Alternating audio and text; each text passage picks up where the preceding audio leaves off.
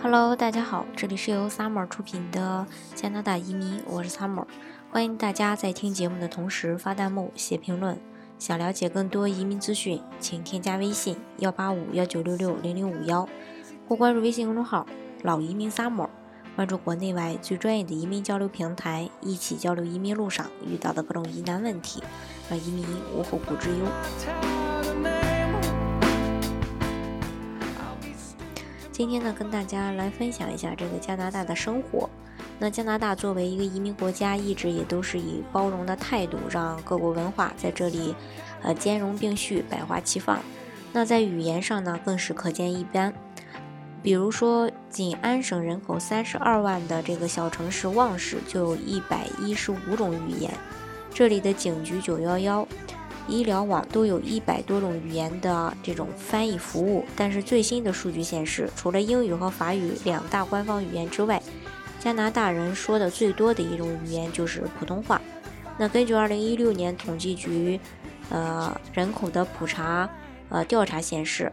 呃有六十四万一千一百名加拿大人在家里说普通话，其次是广东话，五十九万四千七百零五人。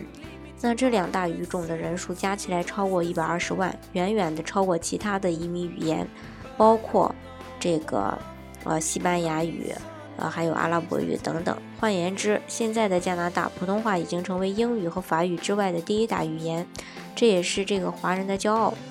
那在移民比较集中的卑诗省，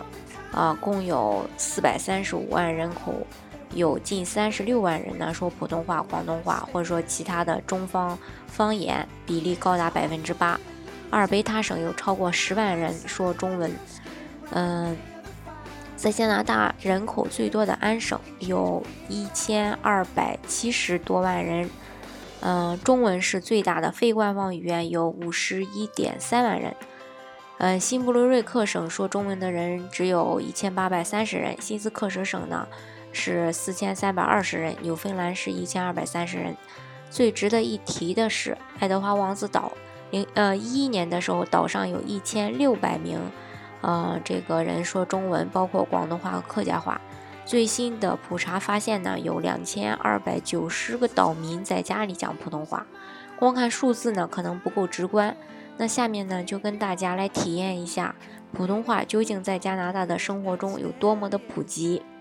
首先，官方呢，官方的文件优先推出了中文版。加拿大救生协会于七月二十日推出了一组用英文、法文，呃，还有汉语、普通话和广东话制作的视频，为这个划船新手讲解，呃，这种要领和注意事项。稍后呢，再推出了印地语等等其他语言的版本。加拿大救生协会的负责人说，不会游泳的新移民人数呢，远远高于加拿大本地人。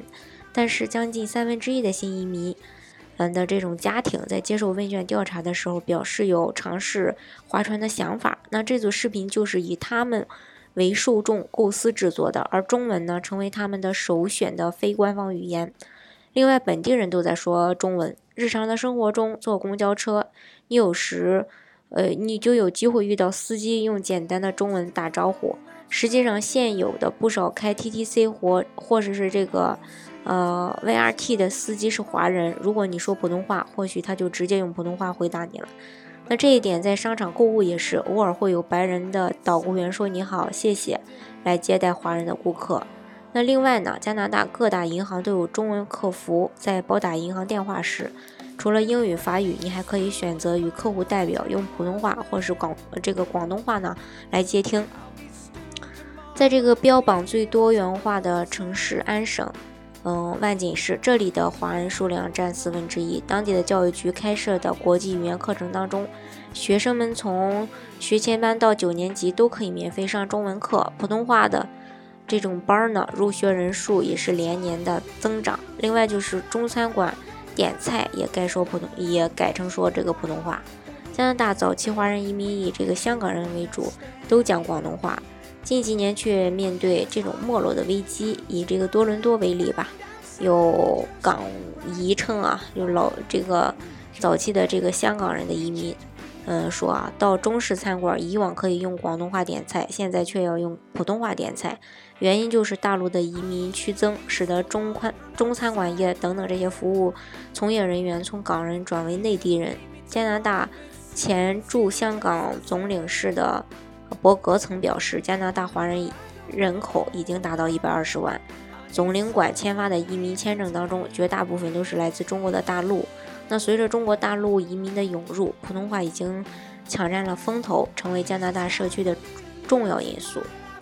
另外，普通话抢风头的争议也是呃不断的啊。那近期时间，因为中文和普通话的普及，也引出了不少争议。在相当多的华人居住地区温哥华，有些商场店铺的招牌只写中文，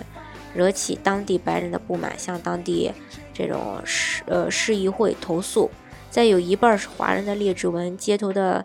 这种全中文广告也引发了争议。嗯，该市呢还有一名白人的男子上月因为公寓业主会说普通话而被呃这个被逼搬走，为此还打起了官司。另外呢，一个家具卖场因为在路边广告牌上写了招聘会中文的销售员，一下子在社交媒体上引发了不小的争议，